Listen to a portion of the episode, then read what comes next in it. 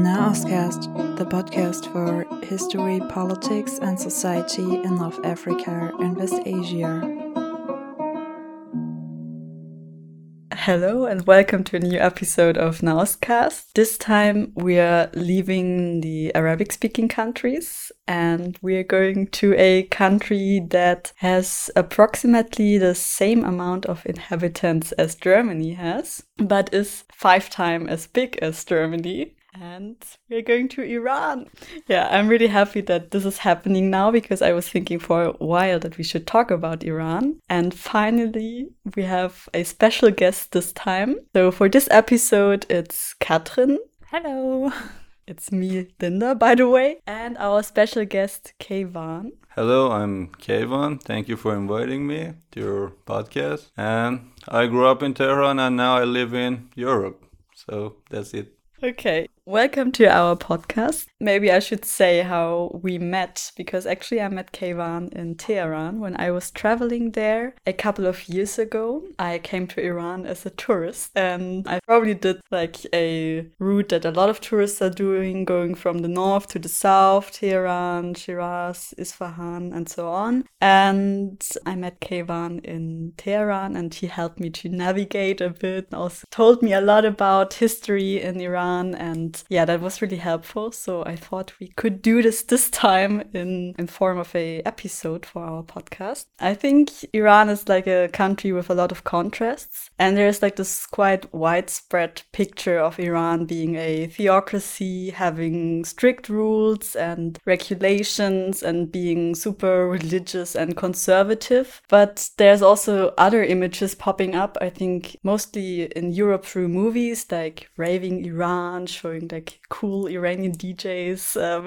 having parties in the desert and yeah, like really opposing pictures. So I think it would be interesting to talk a bit about public spheres and private spheres in Iran. Maybe you could start a bit about talking what are kind of do's and don'ts in public spheres. Maybe we could share a bit our observations. For me, I think the first thing that comes to my mind, of course, also when you think about Iran, is that women have to wear headscarves. But it's not just the clothing of women, but also like men, like dress more moderate, wearing long trousers. And yeah, maybe you could also share your observations, Katrin. Yes, so I was three years ago in Iran, also traveling. Um, first, I took part at the seminar between the University of Tehran and uh, FU Berlin. So I was lucky to have contact then to also very open minded students. So what I remember is that especially in the like Tehran has a lot of beautiful parks, which are also very important for people to do like for picnic, but also for just sitting there because it's super hot in summer and also for meeting. And yeah, so I saw that especially for young women, it was sometimes mostly like they're like a little car also driving around in the parks and look to the women the way they're um, wearing their headscarf or their pants or whatever. And they started sometimes talking to that woman so okay please do that. This is not right. Like i can see something here like a little bit skinned or something. And also i saw twice that they took a woman into the car and drove her i don't know where.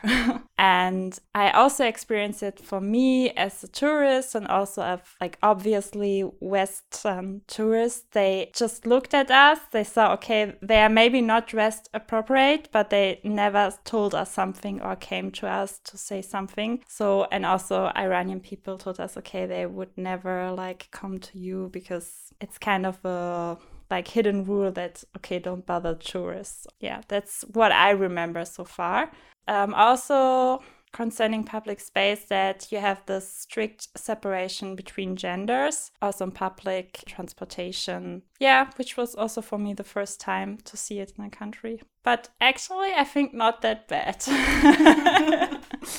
so I have to add to some comments about what you said.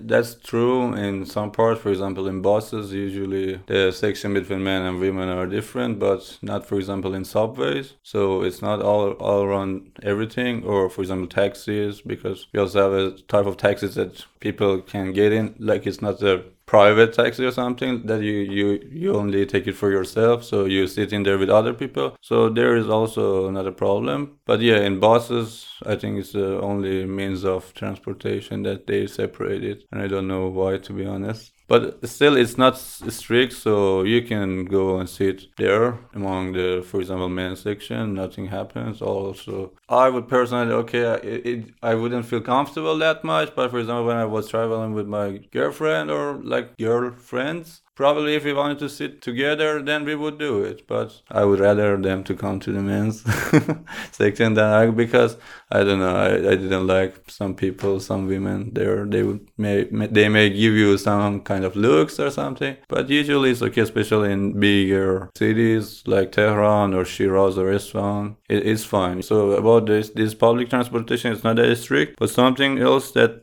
i don't i'm not sure if you know it or not but schools are also separated so schools between uh, girls and boys are separated until the college year. Then in universities, it's okay again mixed. That's all comes to my mind right now to add to what you said. My question for universities is it then also that people are sitting in like mixed groups, or is there also some sort of um, separation? Or is it really normal for you then to come together because before everything was separated? Or how did that feel for you when you went to university? it felt normal to me personally and in university you can sit yeah wherever you want and yeah it's a mix i'm talking about my own experience so of course there are also some universities that are here not about the sitting or but but still there are some regulations going on. For example if you want, want to chill in the yard yeah so, sometimes uh, it's not the police or something but some the security would may come but it didn't happen in my university to be honest. But i also hear it from some other friends.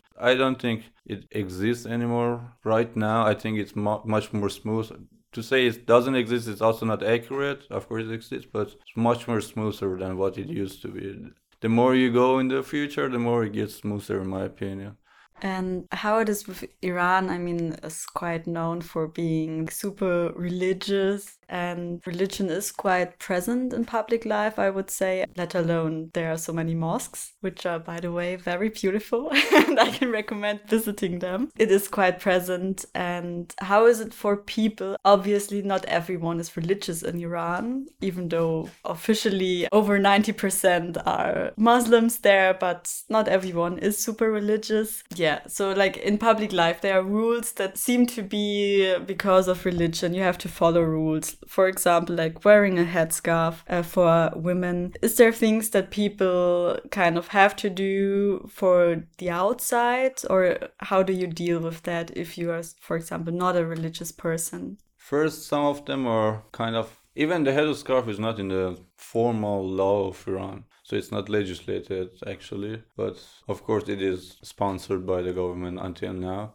But it's still okay i agree to that. But for example some other stuffs are illegal like but laws like for example drinking or selling or buying alcohol anything that has to do with alcohol. There is a law for it for example. But I believe lots of other things that people talk, think that okay, this is also imposed by the government, but I would say that it's much more the culture of people. Because for me, I myself, I'm not religious, and I don't even, I'm not even a believer. So when we talk about religion, you have to think about where did it comes from. So if, in my opinion, okay, if it's not coming from an, another world, so it was produced in this world, right? So how did they produce it with the already culture that they had? I mean, uh, religion and tradition in Iran are somehow inseparable. I, I agree. Even many people, I think, if I want to give a rough estimation, my own opinion, maybe 60% of people or even more don't want headscarf anymore in Iran. But still, although they are like this, they, they agree with some other values. They, they are a little bit inseparable, their religion and culture itself. So some of these reasons are goes to religion. But if I want to analyze it, I would say it's a cultural thing and you have to go through history to see why it's like that. But uh, for those people who don't want it, first of all, there are always ways to avoid it. The the episode name is like private versus public. As I told you, there is no alcohol in Iran. Of course, you can get it, but everything related to alcohol goes to an underground world. You have to know a dealer to get alcohol, or for example, with alcohol also comes clubs, and we don't have it. So, but we we have to again search it in underground world, big cities like Tehran or whatever. So yeah, you have there are lots of parties or private parties or things like that even some with private parties i mean like for example you have a circle of friends so they also have a circle of friends so it's like a community and yeah if you want it okay it's not like one weekend you say oh today i want to go to bar so let's go when i was there i don't know two or three times in a month some of my people say hey my friends getting a party there. Do you want to come? But these are i call private parties but also there are some more open parties. They're also underground but it's like clubs. Actually I've never been there, but one time my friend told me to go there, and I, I had work to do, so I said no.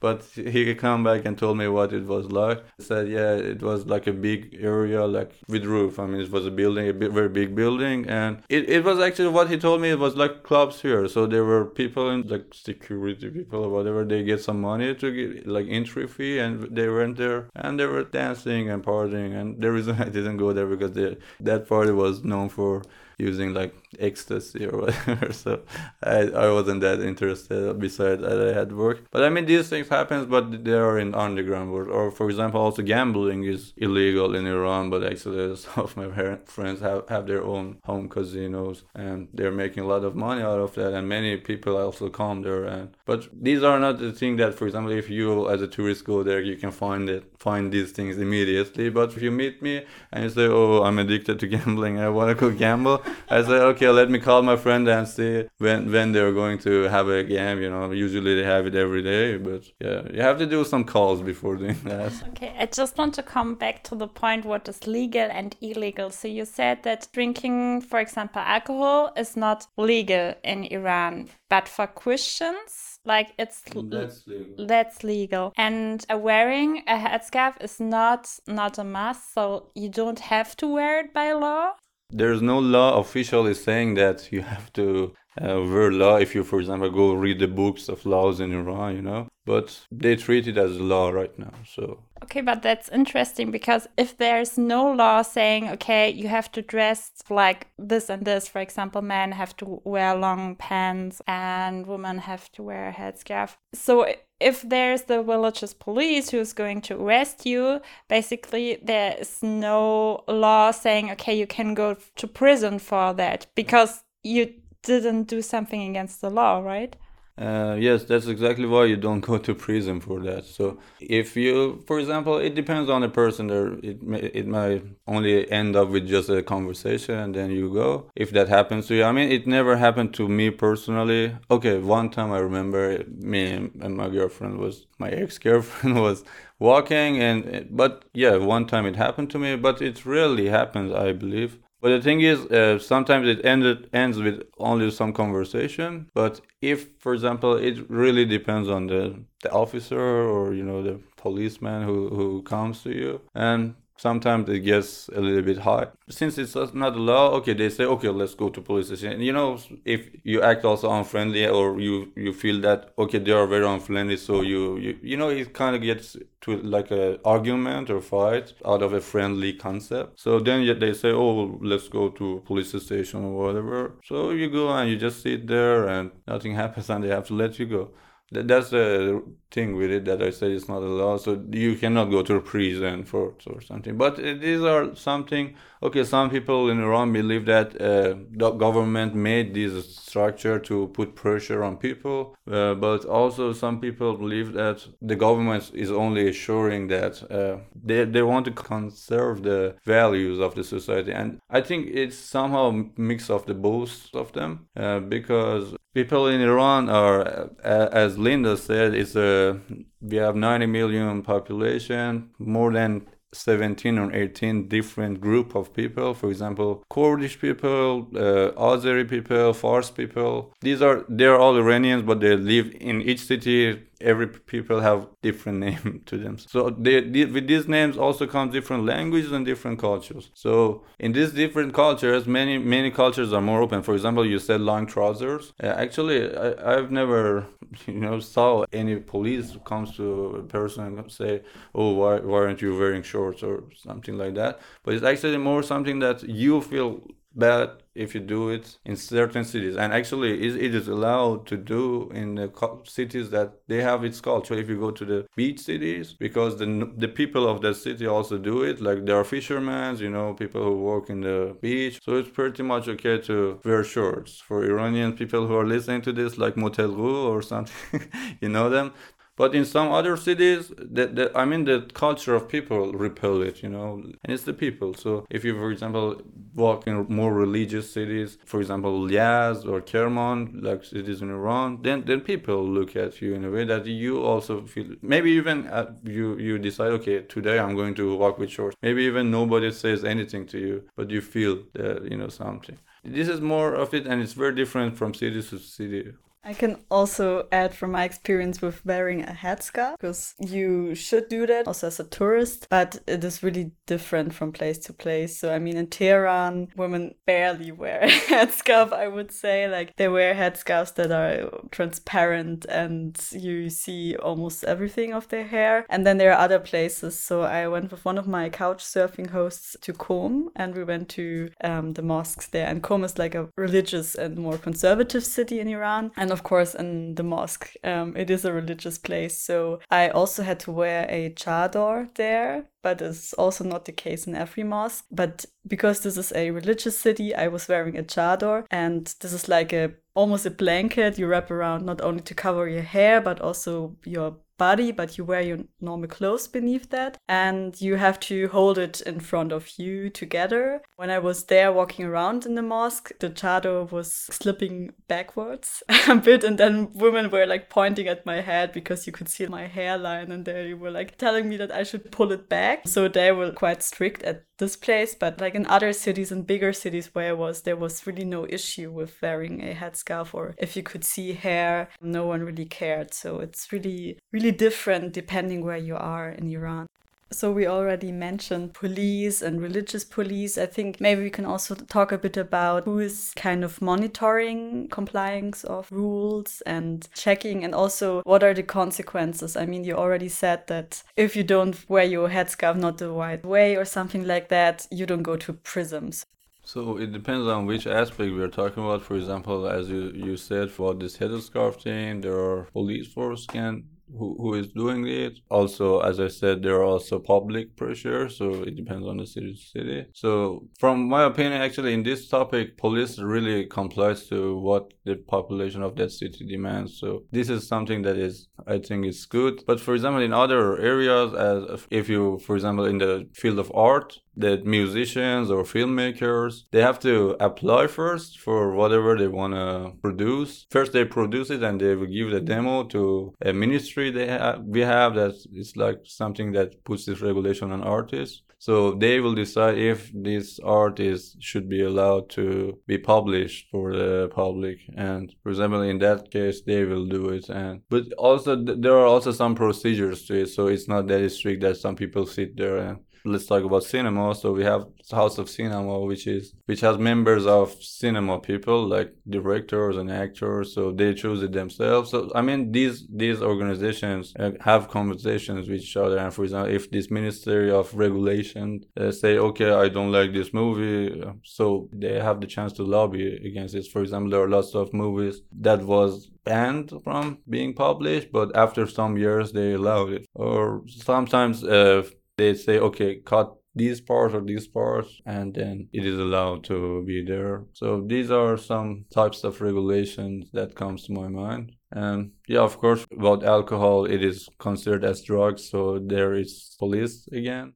So I'm a bit jumping here from topics to topics. I'm sorry for that. But you also talked about like partying in Iran, and that sounded like that people need to be a bit more organized for doing that. So how is it for young people if they want to party? How do you know where are the places? You also said sometimes they do it in their house. Is it that neighbors know about that, or is it a quiet party, or how do you deal with that? Well, first of all, parties that you put in your house, 99% there's no problem. Nobody can tell you unless it's 2 a.m. and you're loud or whatever. And usually the neighbors, I mean, they're okay with each other usually but sometimes okay there are it happens that there are some bad neighbors or i don't know let's not judge them but they don't like it so okay it might also happen that they call police and they say oh these people are having a party and i don't like it or whatever it happened to me i was like one one time in a party and police came and it was actually like 1 a.m or something in our house and when I talk about these parties, they are, I mean, there's young people parties, something like a club, but in private property. Okay.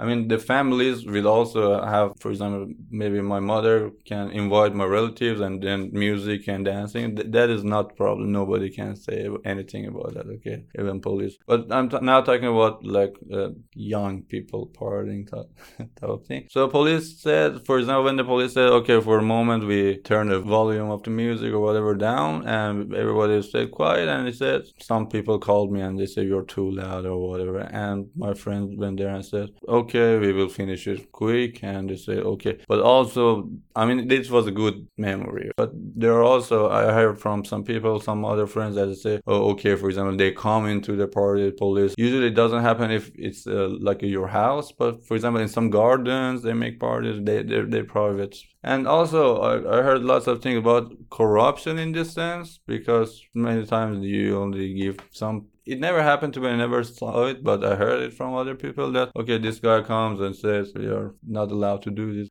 and they give give them some money and he goes away. So these things also happens, but I don't think pardoning is a problem. Except okay, it's not uh, happening legally in the clubs or that may- maybe many people, especially in big cities, want this to happen. But I don't think if you want to do it yourself, anybody can stop you, and also any danger coming for you. You hear some stories here and then that oh, police came and arrested us, but usually also it's because in every party there's alcohol, so there's also also justification of that. First, it's rare. I don't even know if it's personally. I I rather not go with these uh, stories, but I heard them from my friends. Okay, so let's give them the benefit of doubt. So they say, yeah, they they come and get out, get some people or arrest some people, but I think they don't. They do it under the accusation of drugs or something like that, not not for the partying. And what about the rest of leisure time? There is also maybe a lot of separation between men and women in public spaces, not by law, but maybe because it's also not socially accepted. What do you do in your free time? First of all, I didn't feel that much that there's a separation between men and women. I mean, I don't know, maybe for those who never been around, they hear this and they think, oh, so you, you, you have no friends who are female, so you, or you cannot hang out with them. So no, you can't do it and it's not a problem, I think. But the rest, I mean, for the free time that you said, I, I don't think now that I'm living like seven months or something in Europe, and I also been here like in Germany for two months or something. So I don't think there's a much difference in life than here in Iran, except this alcohol thing. That's you know here yeah I have beer every day, but it didn't happen in Iran. The the rest are the same. I mean going to cinema, going to park, going to I, I don't know, amusement park like these things, or just sitting in a cafe and chill. And okay, but we don't drink alcohol. Like actually, if you come with me, I will bring you to some cafes that serve alcohol.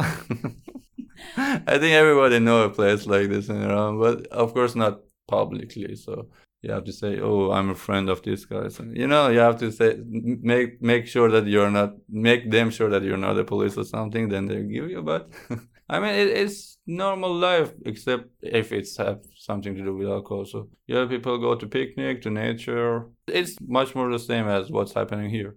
And if we are already talking about partying and drinking alcohol and stuff like that, how is it about dating? Like, are you using, for example, dating apps? Is it possible or is it not very common? Yeah, how are you doing this? Well, dating apps are is totally possible. I mean, Tinder is very popular there. I don't know if people know that, but some websites you have to access them via VPN in Iran. But even Tinder, these these applicants that are not even blocked, so you can freely do it. And how dare to block Tinder?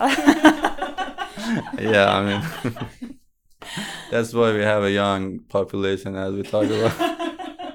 Yeah, it's it's like that in dating. Okay, many people also use I don't know social media, Facebook, Instagram. You know, you talk to some other people, or Twitter. Of course, social media is also help that, but most of the time it happens in real life as everywhere else, like university work. Okay, so also the same like here, basically. Yeah, like the role of the internet, I mean, it's quite interesting. When I came to Iran, I was not aware that, I mean, I was aware that some sites um, might be not accessible, but for example, couch surfing, I didn't know that it's blocked in Iran. So I went there and was surprised that I couldn't enter couch surfing anymore. Even though, like, couch surfing is quite popular in Iran, there's a huge community and you will find plenty of hosts there. So basically, Iranians are still using every social media? Do you have maybe your own platforms? How is it in Iran with access to internet? No, we don't have. I don't think we have a like Iranian social media. Maybe there are some startups or whatever, but I don't think they're popular. But when it comes to social media,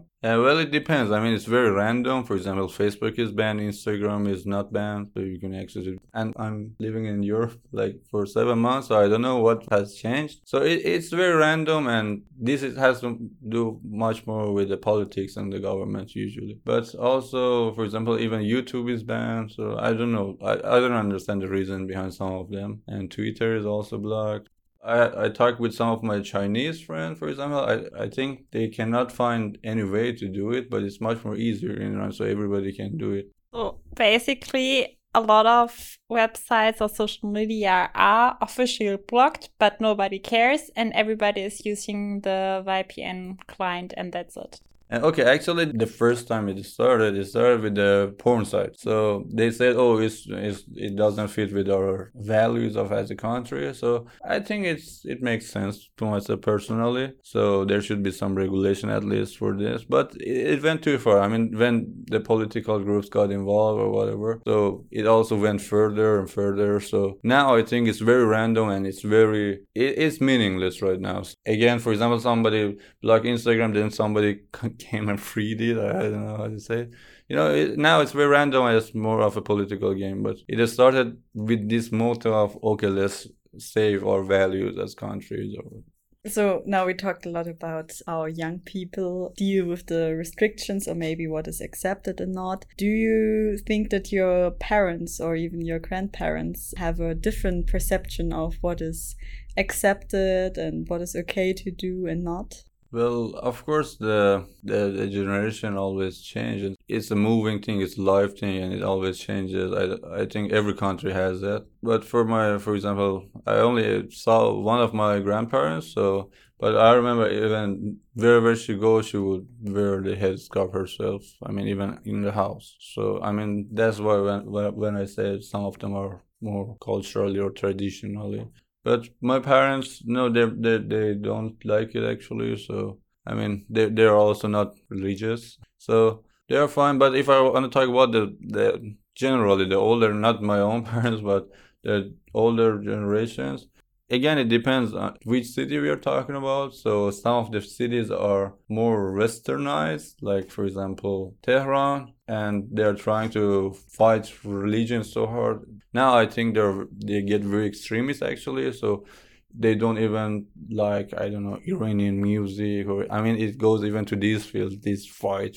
They say modernism but i i rather say westernized it really depends on the cities and uh, because I I believe it's much more of a political thing. And if you, for example, look at it in the history, also these are all new things and new needs before this revolution that we have this government that we have we had a king. Before that these this we had two kings i mean before this thing. And these kings were those who brought for example clubs or you know stuff like that. And actually in that time people were resisting and it's funny because now usually people for example don't want headscarf or whatever so they resist that. But in that time that king said okay no more headscarf like it's 120 years ago or something. And he, he wanted to impose it on people and actually people fought him back so it it used to be all these things in the culture and these needs that we are talking about that we want to go to the club and you know it's just I don't know it's life time lifespan is only like 40 years or 30 years. So it's something new for iran. So actually that's why it's not a, even a matter in some cities no one even think about it. You know it's not something that you say okay this is a normal life and you don't have it. You know no their normal life is much more different than going to the club in the weekends and so many people even don't feel the need for it. But in some bigger cities of course like tehran more international those who know, don't know tehran is like the berlin of iran but what I'm trying to say is, uh, in these younger generations of these cities, yeah, of course, they have this and they kind of push back the religion or as I said, religion and culture mixed with each other, you know, and there's not a sharp line to divide them but sometimes yeah usually the younger people try to push it back. But also when you talk about this you have to consider that there are in every society there are different classes. So when we are talking about these westernized people or you know these young people now uh, i'm talking about middle class people you know even to the higher part middle class to the rich. These are the needs of these people i believe. And probably i'm also coming from the same family okay? That's why now i'm sitting in germany. But for example if you go to a little bit lower in middle class or even the poor families i think they share the same view as what is happening right now in iran. Like for example politically there's also some protests things like that against for example the iran government but usually they are uh, coming from these upper middle class or rich families and they don't have the support of all the people especially all the country geographically. Only in bigger cities the higher to rich middle class people don't like this. And i understand them in many ways. I also personally agree to them like the headscarf i also don't agree with it. But the good thing is that the government is also a flexible thing in my opinion. Maybe may, maybe other iranians don't agree with what i'm saying right now but if you look at the picture from just search for for example, after revolution, uh, women in Iran. Like I don't know, there's some pictures from th- that time and see how they dress themselves compared to now. It's totally different, two different world, you know. So it's the progression of culture, and the government is also a part of this country. You know, these people are also living there; they have children or whatever. So they're not aliens who are ruling over Iran. So they're also coming, and this progression also happens in the government's new generation. I think you said a lot of interesting things. If people are not really aware of history um, in Iran, something huge that was really important for Iran was like 79, the Islamic Revolution. And that is how Iran is often portrayed today in media, especially Western media. We see like women wearing the chador and fully clothed in black, but that is only part of the reality in Iran. And yeah, I think, you, as you said, there was a lot of changes, and before life life in Iran was also different. As we talked now a lot about like public and private spheres, what would be also maybe interesting, even though a depressing topic, is the COVID situation. How was it in Iran, like now in public? Because in Germany, public life was pretty much shut down. People went outside, but um, not in groups. How was that in Iran? The thing is, I wasn't in Iran when this COVID thing happened.